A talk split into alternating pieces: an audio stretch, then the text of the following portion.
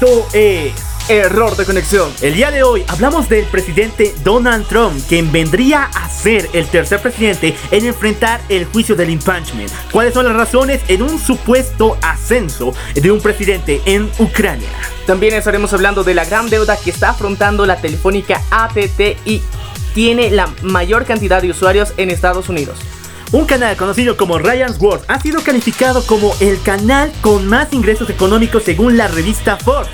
Pero recordemos que su presentador es un niño de apenas 6 años. Esto ha llevado a polémicas y acusaciones muy graves.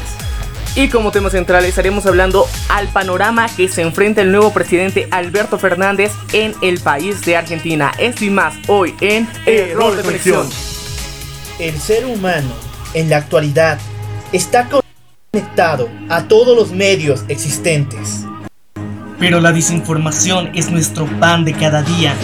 Pero existen momentos en los cuales esa conexión es cortada, donde la verdad se hace clara.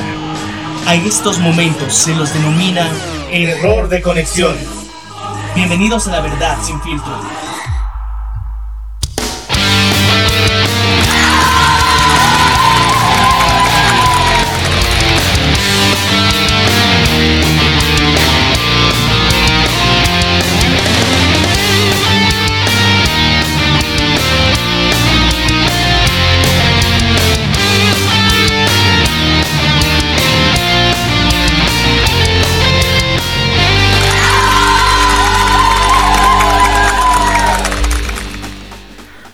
Buenos días, muy buenas tardes, muy buenas noches. Yo soy el Loco Alf. Yo soy Maniac. Y esto es Error de Conexión. Dando la bienvenida a la tercera semana del mes de diciembre. Recordamos que pueden escucharnos en las siguientes plataformas y también comentar en nuestras redes sociales. Claro que sí, les invitamos a que cada uno de ustedes pueda participar dentro de las siguientes plataformas donde puede escuchar cada uno de nuestros episodios. Estamos presentes en Spotify, Apple Podcast, Radio Public, Google Podcast, iBox, TuneIn y Castbox. Así que no se pueden perder ninguna de estas plataformas. También les invitamos a que se suscriban a nuestro canal de YouTube, donde estaremos subiendo cada uno de los episodios. Y en la caja de comentarios pueden dejarnos su opinión respecto a los temas que vamos a tratar el día de hoy. Y también a que se pasen por nuestras redes sociales si quieren dejarnos su comentario u opinión sobre alguno de los casos que estamos señalando el día de hoy. Bueno, vamos a empezar con el recorrido de las noticias en esta semana. Vamos a viajar a los Estados Unidos. Esta semana pasó algo increíble, porque el Congreso de los Estados Unidos podría llevar al presidente Donald Trump a un juicio conocido como impeachment y convertirlo en el tercer presidente en afrontar problemas, problemas políticos en su mandato. Durante eh, los últimos meses eh, se ha venido vislumbrando muchas denuncias directamente vinculadas al cargo que actualmente tiene el señor Donald Trump y un caso y una negociación de las influencias que él mismo tiene en lo que ha sido Ucrania. Esto ha venido a generar susceptibilidad para lo que sería el, Congreso de Estados Unidos, que de alguna forma lo está vinculando con este tipo de círculos de influencia. Bueno, las acusaciones del Congreso van referidas a que el presidente de Estados Unidos, Donald Trump, acaba o pensaba usar influencia militar americana en Ucrania. Esto con el con el objetivo de presionar al gobierno de este país y que abra una investigación contra Joe Biden, quien llega a ser uno de los candidatos más importantes para las elecciones de 2020 en Ucrania y que ocupa el partido eh, demócrata en esta región. También estamos viendo cómo el cambio del Congreso, ya que eh, durante las últimas elecciones el gran partido conservador que poseía Donald Trump ha perdido fuerza y ha perdido claridad y su propio partido de alguna forma se está dando la vuelta contra él mismo, lo cual ha demostrado que se esté abriendo este proceso judicial contra él. Bueno, vamos a partir de qué se trata el impeachment. En este juicio completamente extraordinario se estarían manejando varios aspectos de un juicio normal, pero representados por varios personalidades políticas del Congreso, tomando lugares de defensa, juzgado y también de testigos. En este caso, toda la parte de la Cámara Alta tomaría el lugar de jurado y ellos tomarían la decisión si es que pueden exonerar al presidente Donald Trump. Si es que el presidente falla y es nombrado culpable, se le estaría retirando del cargo y se estaría posicionando al vicepresidente de los Estados Unidos como nuevo mandatario por el tiempo que le corresponde. De acuerdo a esto, eh, es un cambio significativo, ya que eh, todas las decisiones que había tomado y toda esa popularidad eh, que había estado ganando durante los últimos años, el señor Donald Trump, gracias a sus medidas realmente controvertidas, se irían todo al agua, como se podría decir comúnmente. y tomando en cuenta que se acercan nuevas elecciones en el año 2020, esto generaría un perjuicio significativo para él, ya que evitaría su postulación para un nuevo mandato. También hay que decir que la Cámara de Representantes y la Cámara Alta en los Estados Unidos está dividida en dos, como siempre, entre el Partido Demócrata y también el Republicano. Pero en esta ocasión, la parte que va en contra de Donald Trump, el Partido Demócrata, representado por la señorita, bueno, la señora Nancy Pelosi, acaba de señalar los aspectos que refieren al juicio del impeachment. Y dijeron que no importa la situación ellos van a seguir en estas medidas siempre y cuando haya apoyo de sus representantes. ¿Por qué razón? Recordemos que la Cámara Alta de los Estados Unidos está mayormente conformada por el gabinete del presidente Trump y por el Partido Republicano.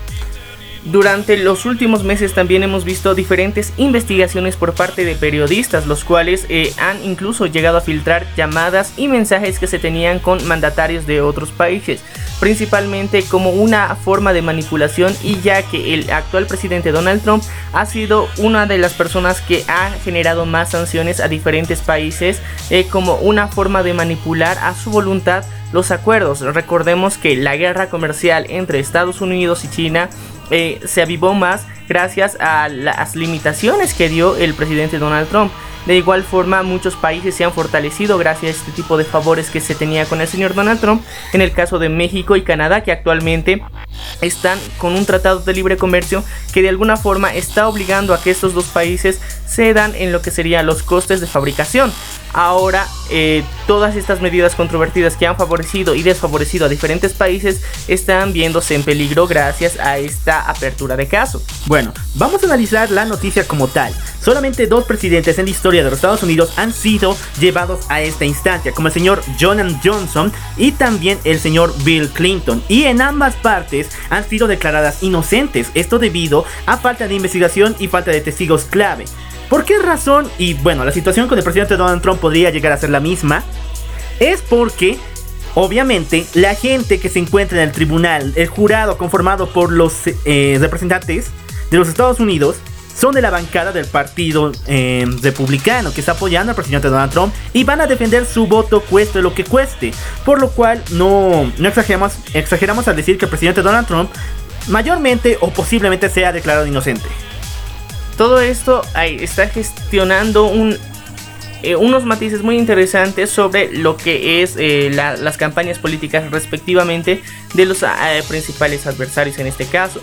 Ahora el, señor Donald Trump, la forma en la que de alguna forma está reaccionando es bastante negativa porque le está jugando una mala pasada con sus propios simpatizantes, ya que ellos ven que él no está afrontando estos cargos con seriedad y más bien lo está haciendo con mucha inmadurez lo cual está repercutiendo en su imagen pública, lo que ha desencadenado que durante los últimos meses haya una campaña extraña que va en contra de la, eh, la primera que tuvo previo a, a su cargo actual, en la que está actualmente buscando la simpatía de los latinos, ya que eh, años atrás se había referido de forma completamente despectiva y que de alguna forma era la principal causa de la delincuencia en Estados Unidos, como él supuestamente señalaba.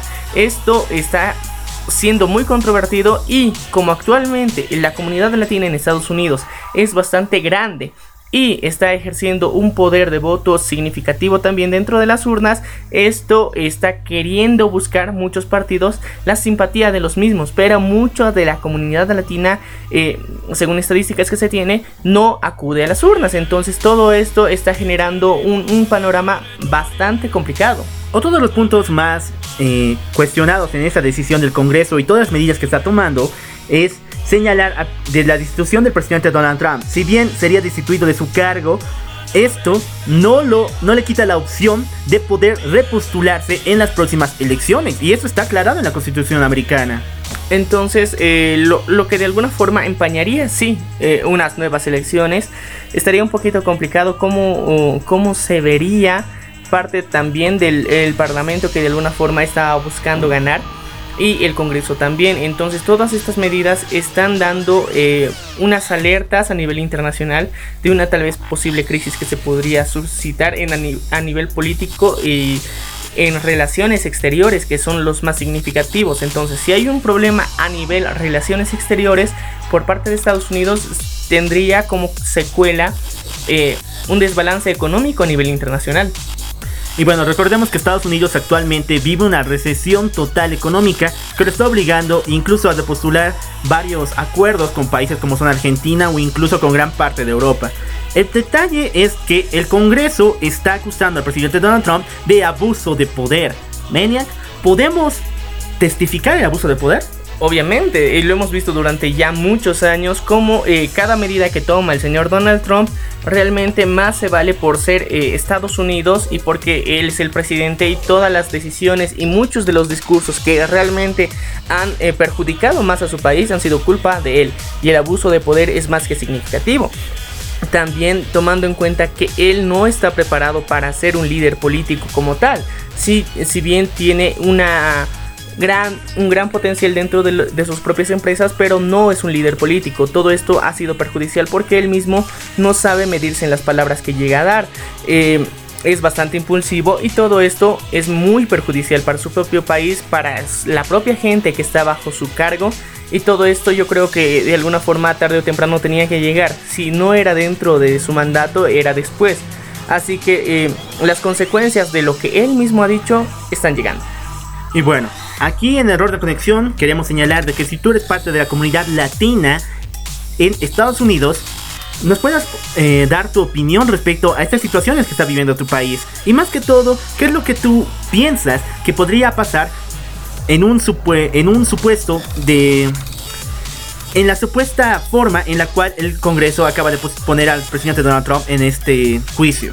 Bueno, vamos a pasar a otro tema que igual nos eh, incluye a Estados Unidos, ya que una de las empresas más grandes en lo que es a telecomunicaciones está sufriendo una gran deuda, pero es un caso bastante curioso. Estamos eh, hablando de la empresa ATT la cual eh, de alguna forma tiene la preponderancia en la cantidad de usuarios que tienen y utilizan este servicio en Estados Unidos.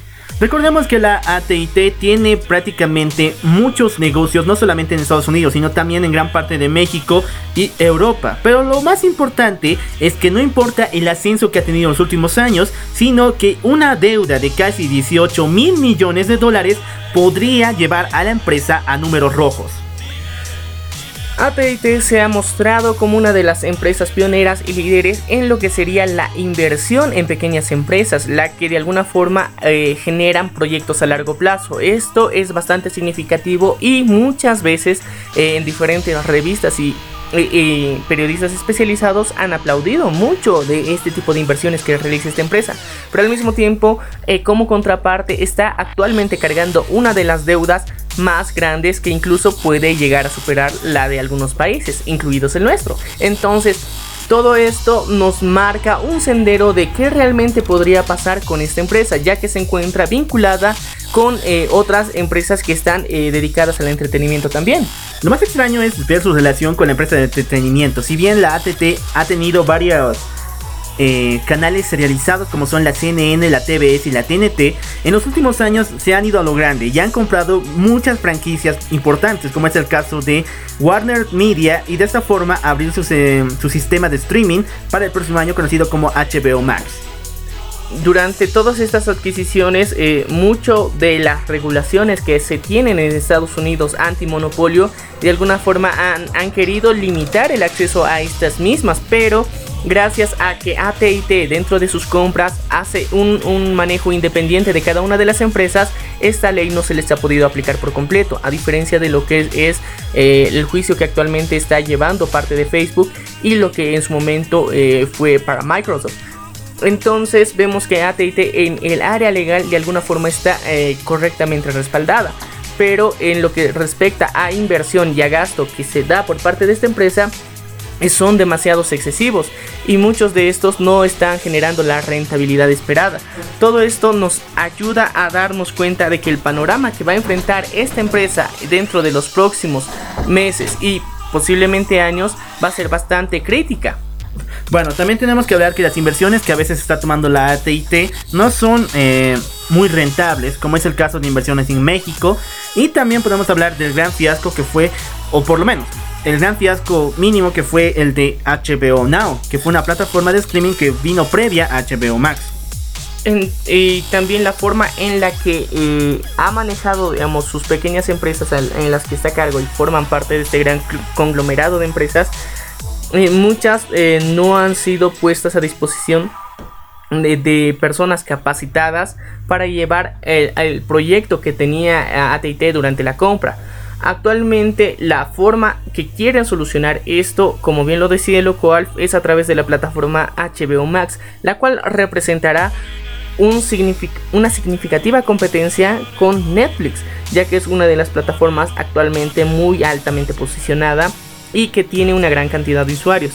Y al ser AT&T eh, dueña de los derechos de Warner Entertainment y también eh, lo que sería todo el conglomerado que eh, tiene y las diferentes firmas y agrupaciones cinematográficas que contiene esta misma empresa, sería dueña de muchas de las series que actualmente están en la plataforma de Netflix y que una vez que HBO Max abra su plataforma, todas estas eh, directamente dejarían de estar presentes en Netflix y pasarían a HBO Max, lo cual eh, sería muy perjudicial para la misma. Y este sería la principal visión que se tiene para el año 2020, ya que se prevé su eh, lanzamiento para este mismo año. Bueno, también varios críticos han señalado que podría pasar el mismo caso de HBO Now, por lo cual Varios estudiosos del tema han asegurado que ATT podría llegar a un punto en el cual permitiría publicidad eh, dirigida a varios de sus usuarios. Entonces, eh, al mismo tiempo, esto cambiaría un poco la visión de los sistemas de streaming, ya que eh, estos limitan el acceso o la publicidad dentro del propio sistema.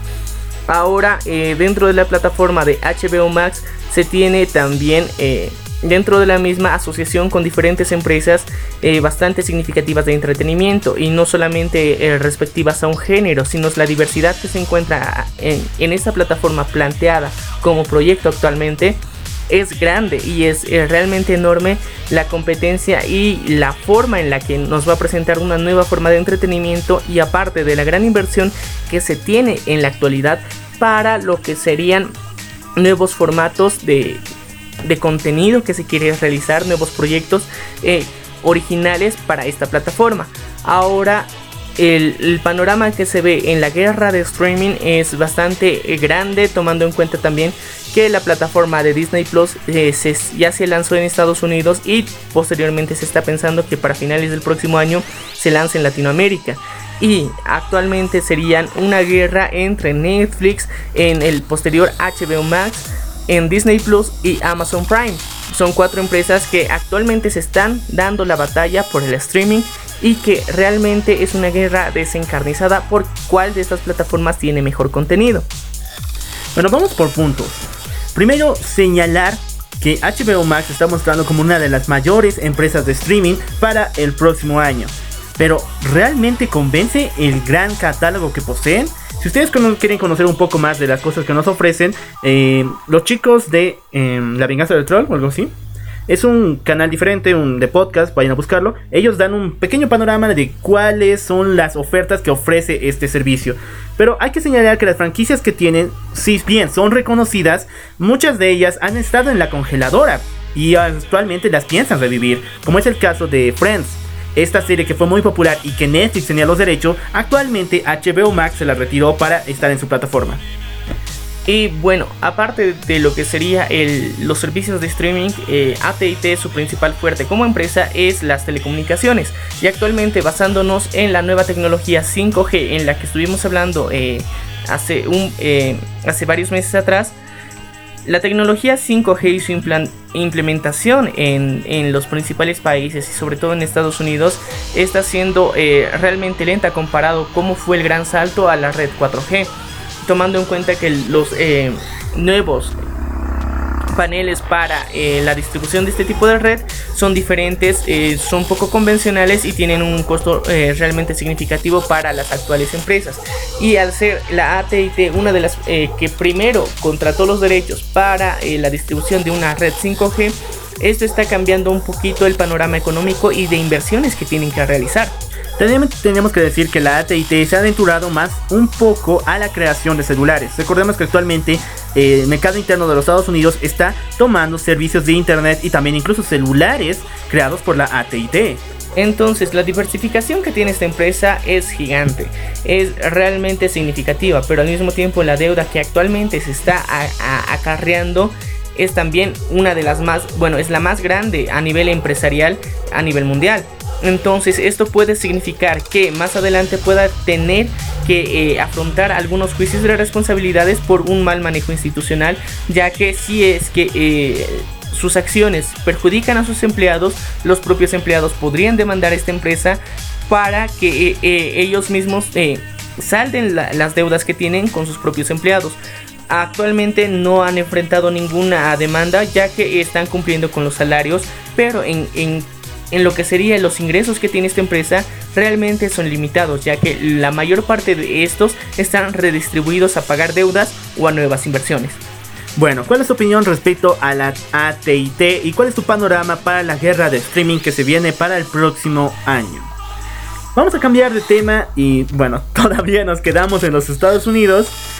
Queremos tocar este punto, pero no como farándula en sí, sino más bien como una especie de reflexión porque detrás de esta noticia ha habido varias voces, varias historias que incluso nos llevan a pensar cuál es el papel de los padres en la vida de las pequeñas estrellas de YouTube, del cine o incluso de las series de televisión. Hablamos del, señor, o mejor dicho, señorito Ryan Kaji, un joven de 8 años que tiene un canal en YouTube conocido como Ryan's World.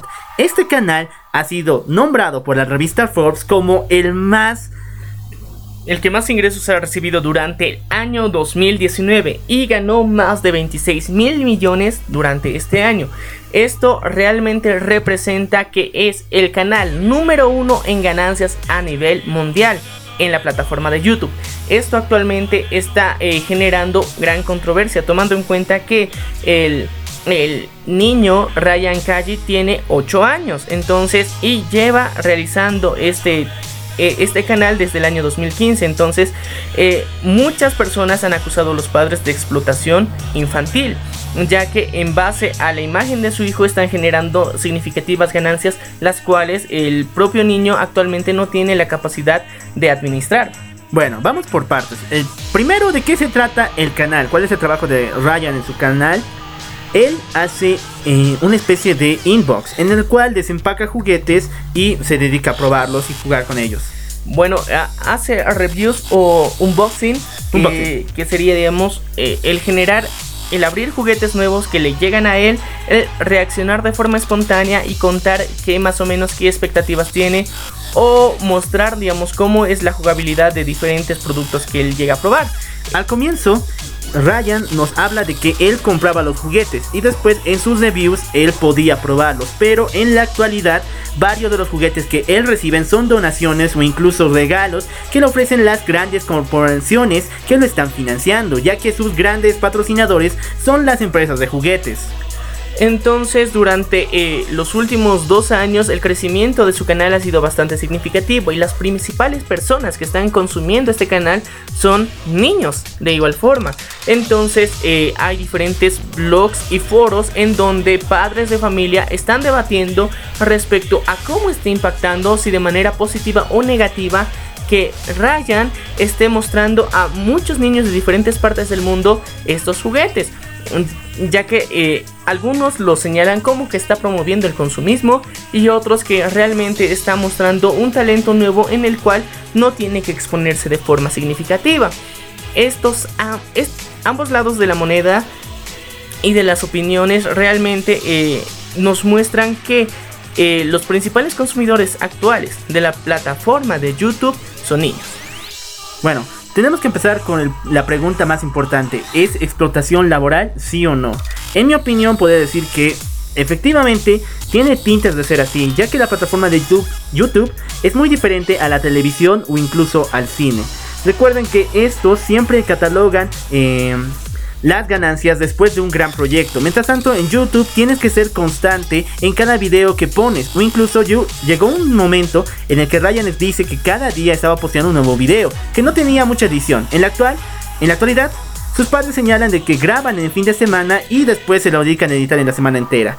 Pero si no llega el video, bueno, tendría una reacción muy negativa y comentada por varios de sus usuarios. Pero tomando en cuenta también que eh, dentro de su canal eh, los comentarios para en YouTube están desactivados, entonces la comunidad comunidad misma que eh, ve estos videos no tiene la disposición para poder dar su opinión respecto a cada uno de los videos que está poniendo. Como la mayoría de las personas que está viendo sus videos son niños, entonces esto ha fomentado que muchos padres también se quejen sobre este canal ya que sus hijos piden específicamente los juguetes que Ryan está eh, desempaquetando.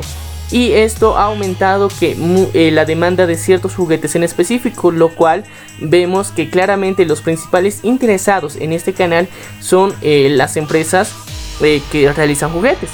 Bueno, pero vamos a responder la pregunta. Menia, ¿cuál es tu opinión? ¿Es explotación laboral o no? Lo, que sería eh, explotación, según la información que dan sus propios padres, no sería explotación, pero el sobregastar la imagen y exponer a un niño, eso sí podría considerarse explotación. Ahora, tomando en cuenta las eh, nuevas normas que se han implementado en la plataforma de YouTube, conocidas como la ley Copa, eh, estas están obligando y forzando a todos los canales de YouTube a que marquen una casilla en la que eh, decidan y confirmen si su contenido es apto para niños o no. Entonces, este canal directamente sí es apto para el consumo de niños, pero una vez que el canal es marcado como apto como contenido para niños, eh, genera un pequeño problema que muchos de los creadores de contenido en YouTube se han quejado. Es que los anunciantes eh, ya no pueden participar dentro de estos videos. Entonces todos los videos que son marcados como aptos para niños no tienen anuncios y forman eh, parte también de la subplataforma de YouTube que es eh, YouTube Kids que es contenido direccionado a niños directamente y de alguna forma solamente los sponsors o auspiciadores externos directos del canal y no así la plataforma son los beneficiados con el mismo. Y yo creo que todo esto eh, está beneficiando directamente mucho este canal, pero al mismo tiempo el uso de la imagen de un niño eh, dentro de la propia plataforma de YouTube está censurado y muchas veces a muchos creadores de contenido por usar una foto en la que aparecía un niño de fondo fueron desmonetizados o bloqueados incluso. Y que haya un canal que específicamente un niño esté reaccionando, eh, te pone en tela de juicio que realmente es cómo se monitorea todo esto en YouTube, ya que eh, esta plataforma es completamente controversial, ya que muchos de los creadores antiguos de contenido eh, se sienten molestos por el manejo actual que se está teniendo en esta plataforma, por cómo hay una especie de favoritismo por cierto tipo de contenido y cómo a otros tipos de creadores eh, les, les, dan beneficios adicionales, no les censuran los videos y a otros sí. Entonces todo esto depende de la cantidad de seguidores o cantidad de views que, llegas a recibir y al ser Ryan Words uno de los principales canales y el que más inversión ha tenido, yo creo que es uno de los factores principales que ha afectado a que las personas de alguna forma consuman esto y que YouTube no los quiera censurar.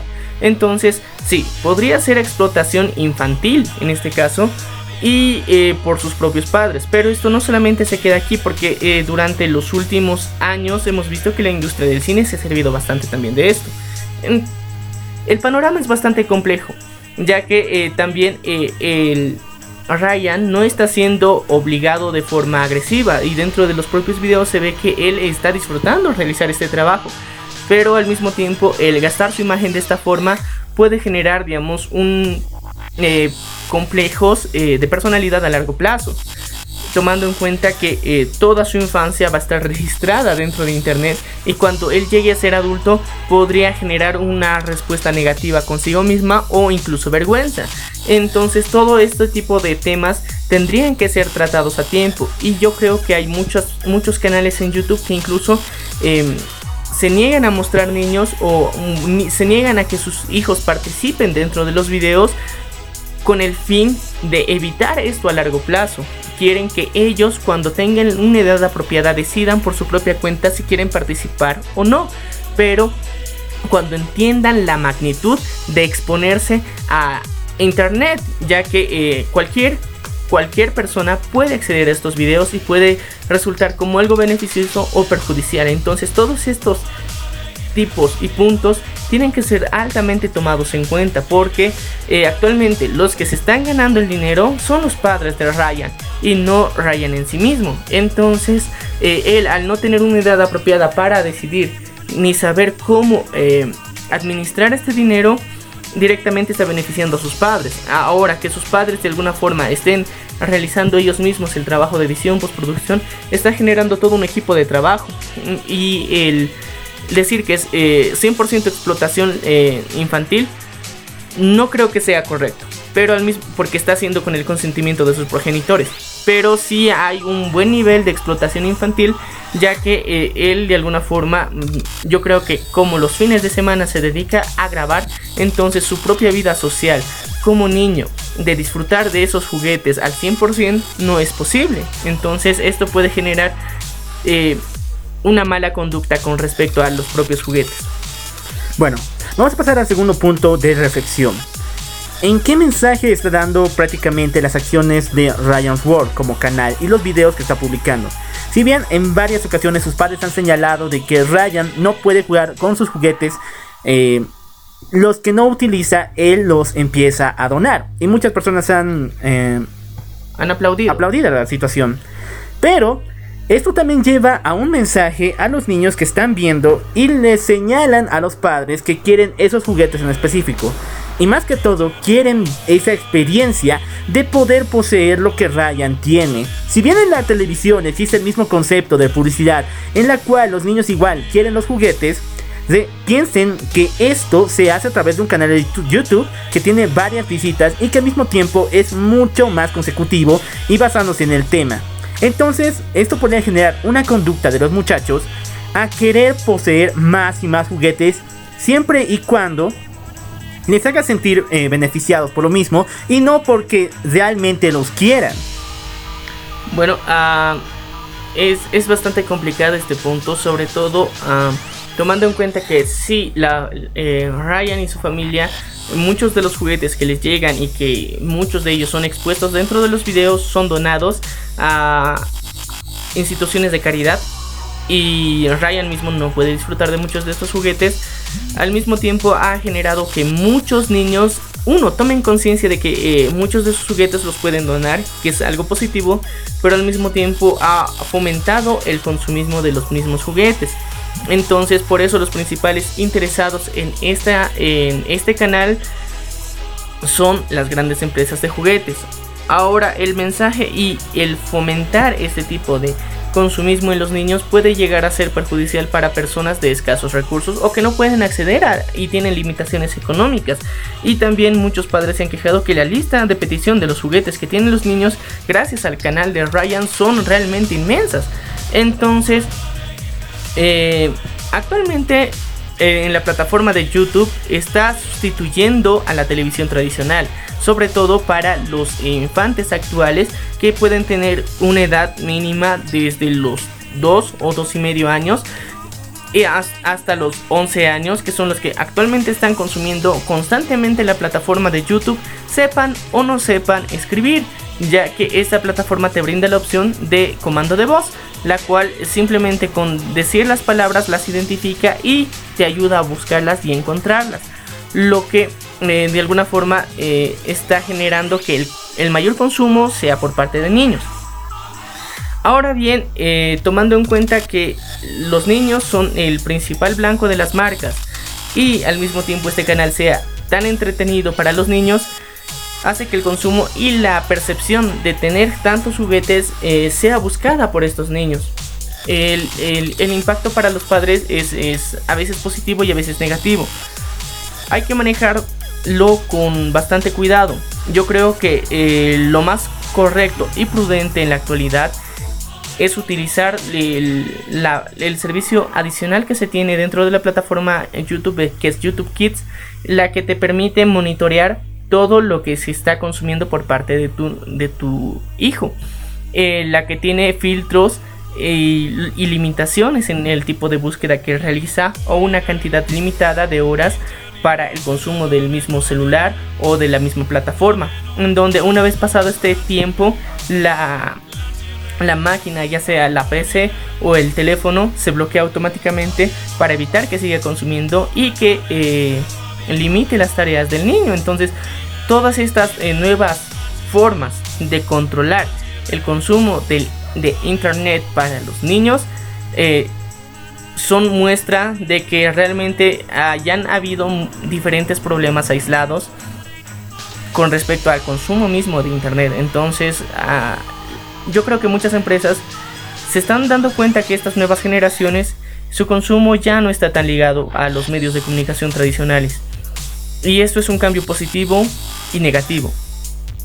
Hay que hacer un, giro y eh, mirar como padres que realmente las plataformas de internet sí actualmente sirven incluso para educar, para mejorar el aprendizaje y te fomentan, pero al mismo tiempo podemos encontrar otro tipo de contenido que puede ser considerado dañino. Entonces todos estos hay que saberlos equilibrar y actualmente lo más recomendable es que encuentren filtros de monitoreo los que te ayudan a regular qué contenido tus hijos están viendo, qué son, eh, qué responsabilidad les puedes dar a ellos, fijar las limitaciones de su consumo y esto va a ayudar a que tengas una mejor regulación como padre. Bueno, tenemos que decir que en los últimos años muchos padres han utilizado la plataforma de YouTube y también YouTube Kids como una especie de niñera y una sustitución al tiempo compartido y de calidad que tendrían que tener con sus propios hijos.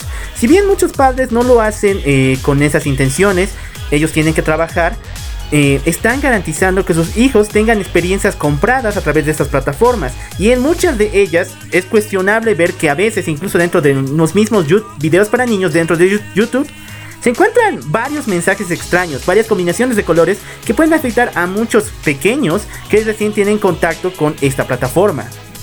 Eh, tomando en cuenta también que mucho del contenido que dependiendo digamos de, de la persona que lo realice puede tener una orientación ideológica eh, esto puede generar, digamos, pequeños sesgos en la crianza de un propio niño, porque en mucho del contenido que está viendo está aprendiéndolo al mismo tiempo.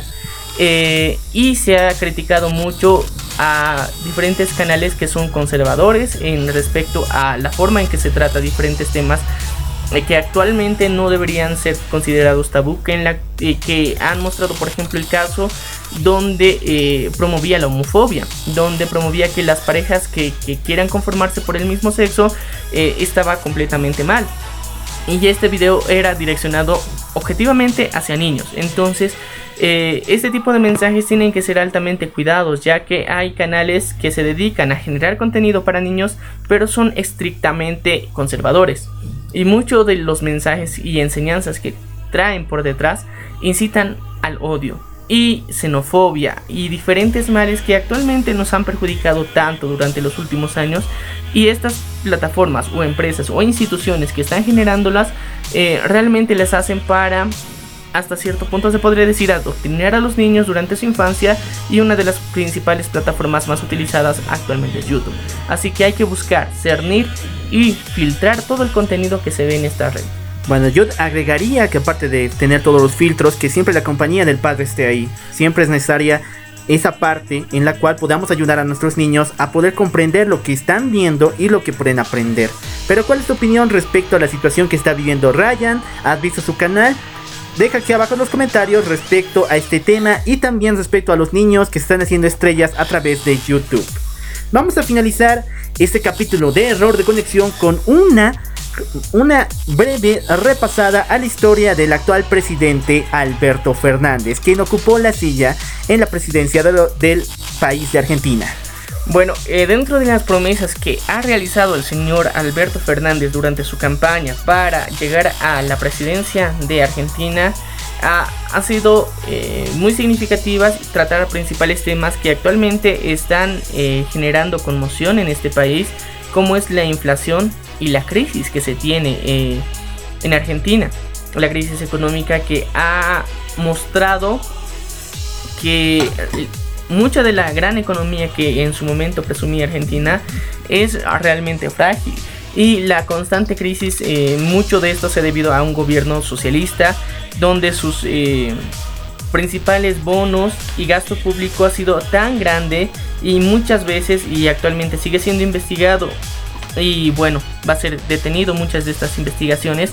Eh, señalan a Cristina Fernández como una de las principales responsables, la que ha generado un gasto público excesivo, tanto frívolo como injustificado. Entonces, eso ha sido uno de los principales temas que se ha tratado anteriormente con el gobierno de Kirchner. Entonces, en la actualidad, em, en lo personal desconocemos por qué, pero se volvió a votar por una persona que tiene este, esta doctrina que se lo conoce como el kirchnerismo en Argentina. Y todo esto eh, marcaría la continuación de una crisis o la solución. Tomando en cuenta que Alberto Fernández tiene una visión eh, un poco no tan radical como es el kirchnerismo como se lo ha practicado anteriormente, eh, yo creo que necesitamos también ver que eh, el panorama que se tiene en Argentina no es muy alentador para cualquier presidente, sea de la línea política que sea. Bueno, tenemos que recordar también el gobierno del presidente Macri. Si es que, bueno, él ha heredado esta deuda económica desde los tiempos de los Kirchner, hay que señalar que las acciones que ha tomado han sido demasiado polémicas, especialmente con su propio pueblo, demandando incluso eh, varios abusos a los derechos humanos, lo cual ha llevado que den el eje polar de la cocina política y elijan a un presidente, en mi caso yo pensaría que viene de la nueva, del nuevo socialismo que se ha revitalizado actualmente en Argentina. Y bueno, uh, esto ha generado que dentro de las promesas una de las principales sea tratar la inflación y la pobreza, ya que el presidente Macri ha dejado una inflación del 55% con respecto a lo que tenía la anterior presidenta. Eh, entonces todo esto ha mostrado y ha buscado demostrar al país que de alguna forma el gobierno de los Kirchner era un mejor gobierno comparado al de Macri. Todo esto eh, ha motivado que eh, la gente de Argentina vote por eh, Alberto Fernández. Pero de alguna forma la, inflación que ha sufrido Argentina se debe al mal manejo que se tuvo en el excesivo gasto público de Kirchner. Entonces, como consecuencia del mismo, llegó esta inflación. También el, Fondo Monetario Internacional muestra que los países que tienen más una más alta deuda son Argentina, Venezuela, y entonces estos dos países de alguna forma actualmente se están viendo vinculados en, los precios que se tienen y el nivel de pobreza que se está gestionando en, estos, en ambos países. También el alza de los precios ha aumentado en un 10% desde el 2017 hasta la actualidad. Y la población argentina actualmente eh, tiene una debilidad en su propia moneda, ya que el precio del dólar se ha disparado gracias a estas medidas que eh, a consecuencia del gobierno de Kirchner el señor Macri tuvo que eh, suceder y hacerse responsable de las mismas. También ha buscado que quiere mostrar, gracias eh, como una de sus medidas, generar acuerdos con los sectores productivos, ya que Argentina durante los años de la, de la anterior presidenta había generado que la, que la economía de, este país esté muy basada también en la explotación petrolífera y la exportación ganadera, pero no así diversificándose con otros sectores productivos. Y esto ha sido bastante perjudicial para este país. Actualmente em, está peligrando en lo que se podría decir la situación y las relaciones de libre comercio con Estados Unidos, que es uno de los principales países al que exporta carne. Entonces, Eh, y todo esto se debe a que Alberto Fernández ha, ha, dado un tipo de declaraciones que realmente han impactado de forma negativa al señor Donald Trump. Exactamente, esta semana la Casa Blanca, justamente con el señor Mauricio Claver Corner, quien es asesor para América Latina en el Consejo Nacional de Seguridad de los Estados Unidos, acaba de señalar que si bien en la en el gobierno del presidente Alberto Fernández aceptó varias medidas muy extrañas respecto al sistema de gobierno que estaba manejando. Una de sus mayores bajezas fue aceptar al presidente, expresidente Evo Morales Aima dentro de su país.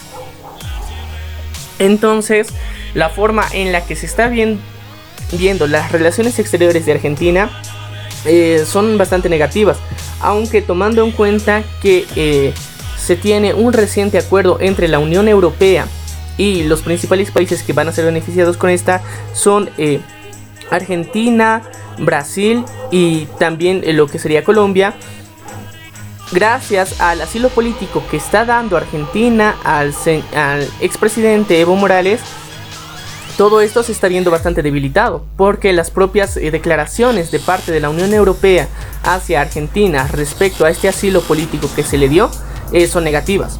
Entonces está siendo ampliamente criticado el reciente inicio de gobierno del señor Alberto Fernández gracias a simplemente este hecho que puede afectar las relaciones exteriores de forma muy negativa y puede perjudicar todas las promesas de campaña que eh, vino realizando durante los últimos meses. Bueno, tenemos que hablar un poco más de la situación que estaba viviendo el expresidente Evo Morales en México y cuál fue eh, las razones por la cual viajó a Argentina. Eh, a mediados de este mes, en diciembre, el partido conocido como Movimiento al Socialismo en Bolivia lo eligió a él como jefe de campaña. Si bien al comienzo eh, muchas personas cuestionaban esa decisión, el presidente, expresidente Evo Morales aceptó esta medida, lo cual lo llevó a un pequeño viaje por Cuba para una receta América y después directamente a Argentina para posicionarse y empezar su eh, nuevo trabajo, podemos decir, como nuevo asesor y jefe de campaña. El punto es las condiciones con las cuales el presidente Evo Morales puede estar en Argentina. Se ha discutido y se ha señalado que el presidente no puede mostrar ningún acto político ni tampoco declaración política que afecte a la integridad del pueblo boliviano y también al mandato de la presidenta Yanine Áñez.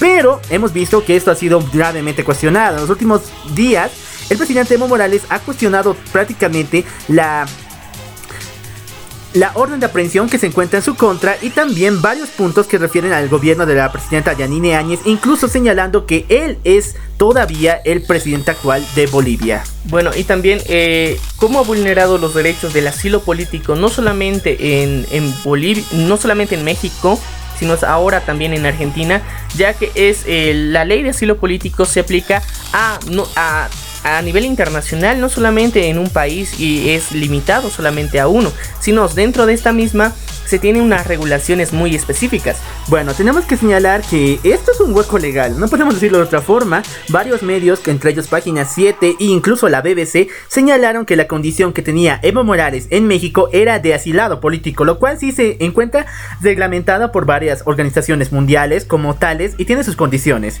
Pero la condición con la que se encuentra en Argentina no es asilado político, sino refugiado político. Y un refugiado político no se norma en las condiciones internacionales como lo demandan, sino en la constitución de Argentina, en el cual ellos aseguran que su ley está tan bien formulada que garantiza de que si el refugiado va en contra de estas leyes, va a ser exiliado y retirado a su posición de refugiado.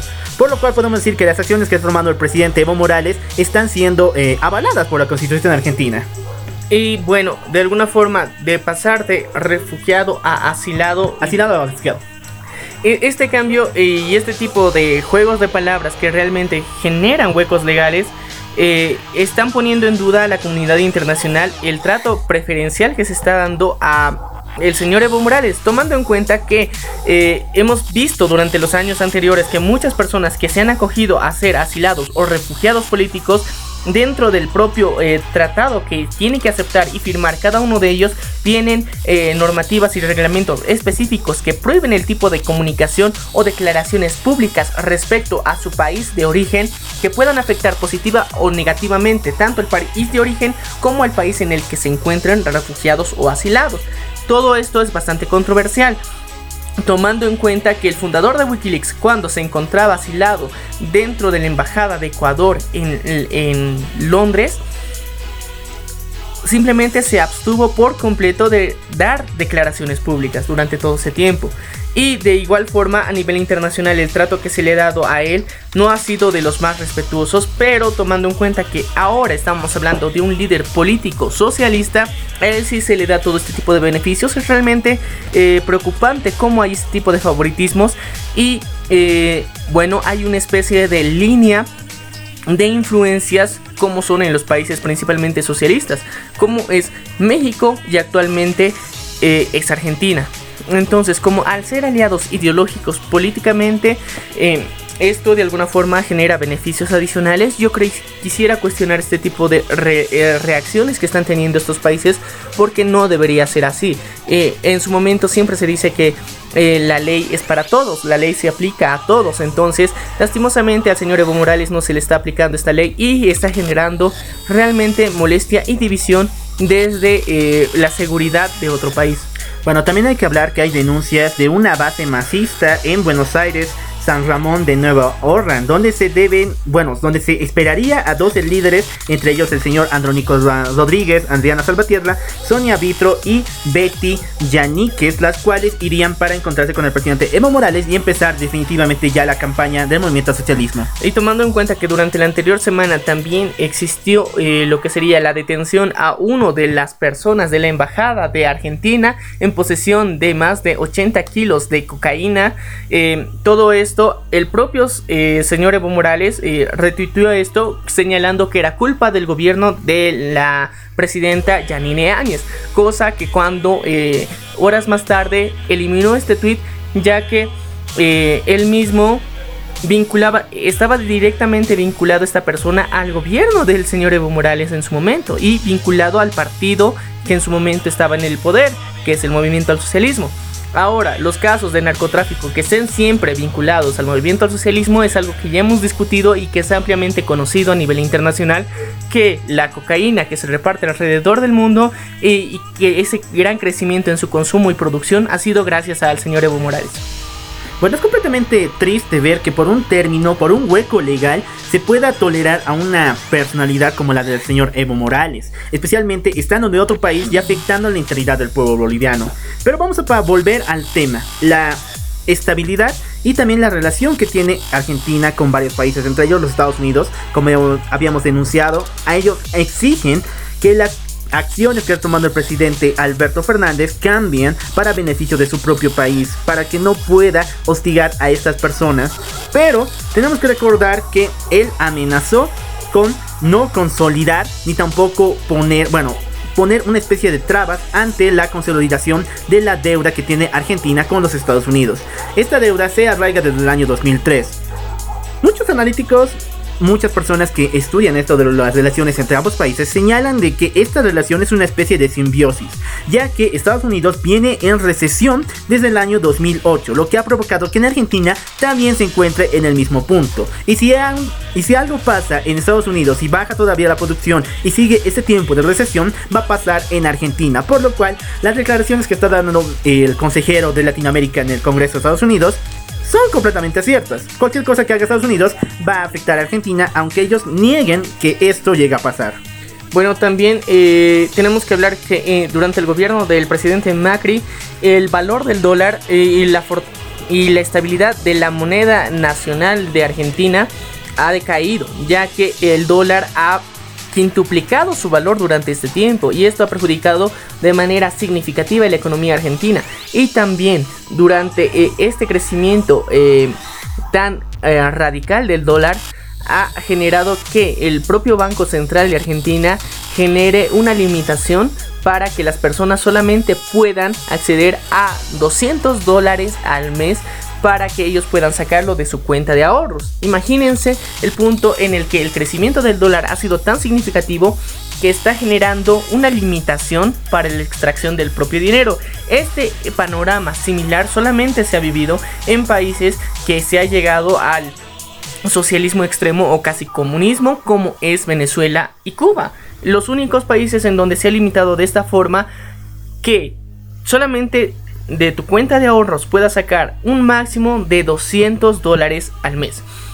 Ahora también eh, durante las últimas restricciones que se está dando por parte del Banco Central es que eh, las personas limiten su consumo y eh, tomando en cuenta que son de las arcas del propio país, que si es parte o estás afiliado a este Banco Central, el gasto está igual limitado si estás consumiendo o gastando en el exterior. Así que esto también es perjudicial para las personas que actualmente tienen sus cuentas en Argentina.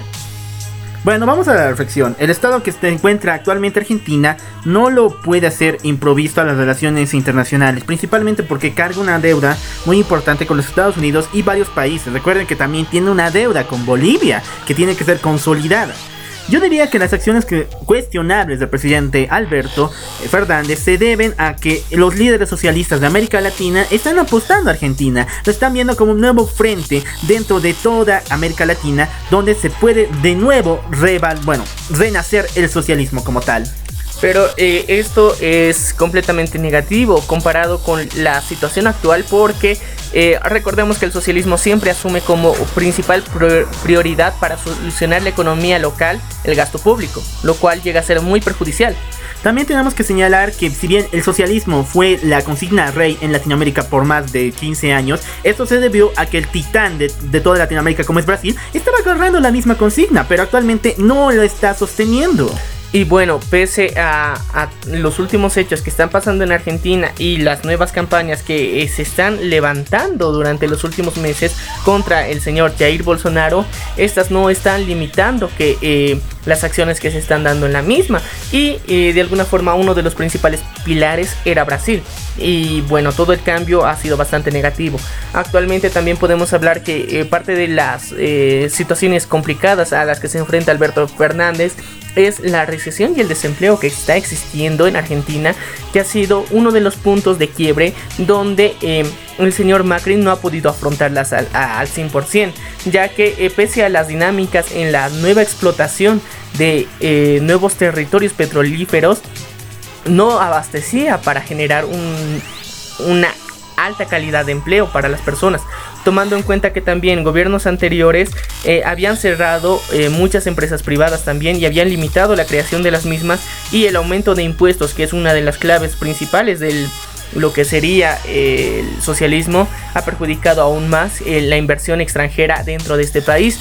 Todo esto ha limitado demasiado cómo se está viviendo el panorama del empleo en Argentina. Actualmente muchas empresas que se dedicaban a diferentes tipos de negocios han cerrado, ya que eh, no podían pagarse, no se podían permitir el sueldo o la importación o producción de las propias materias era difícil y bastante complicada. También recordemos que el motor energético en Argentina actualmente se encuentra en un declive total, comprando mayormente energía de Bolivia o incluso de Brasil, pero esto lo hace insostenible en su mercado interno en lo que refiere a energía eléctrica. Bueno, y tomando en cuenta también que los anteriores gobiernos han generado unos bonos sociales realmente extraños e injustificados, pero eh, bastante populares, eh, esto ha aumentado el insostenible gasto social. Todo esto eh, ha sido realmente perjudicial para la propia economía argentina porque eh, los propios argentinos ya se ven acostumbrados a recibir un pago por diferentes tipos eh, de servicios que, se, que da el propio Estado. Entonces, retirar alguno de estos sería una medida completamente antipopular. Pero estos mismos bonos son lo que está perjudicando y, y haciendo que se aumente el valor del dólar. Entonces, Mientras las personas en Argentina no entiendan que el gasto público que se está dando en bonos, que muchos son innecesarios, muchos están injustificados y muchos de estos bonos al, ser un, obsequio del gobierno igual no alcanzan para la sostenibilidad económica de ninguna familia, nos demuestran que realmente son innecesarios. Si estos bonos se limitaran a generar empleos de otra forma, fomentando a que las personas generen nuevos negocios, sería más sostenible porque uno generaría empleo y el eje económico eh, funcionaría de nuevo de una forma más rápida. Entonces, eh, bastantes de las limitaciones que está dando el propio kirchnerismo las consecuencias y las secuelas se, las ha vivido durante un simple gobierno del señor presidente Macri. Las consecuencias están ahí. Actualmente con el señor Alberto Fernández vamos a ver obviamente nuevamente que el gasto público va a aumentar. Y supuestamente eso va a ser lo que va a tapar por detrás una economía que está ya demasiado dañada. Y ah, con el paso del tiempo se va a notar que realmente esto no se puede, no puede seguir así. Eh, durante muchos años a nivel eh, internacional en Latinoamérica se ha aplaudido demasiado cómo era la, forma en la que se gestionaba la economía en Argentina y era uno de los principales puntos en los que eh, la migración hacia Argentina se debía a esto, a los beneficios sociales que se tenía. Pero cuando reflexionamos y nos damos cuenta que el gasto público no beneficia en absoluto al crecimiento económico interno de un país y por lo tanto está generando deudas incluso, es perjudicial para el mismo. Es algo que las personas que apoyan el socialismo tienen que darse cuenta.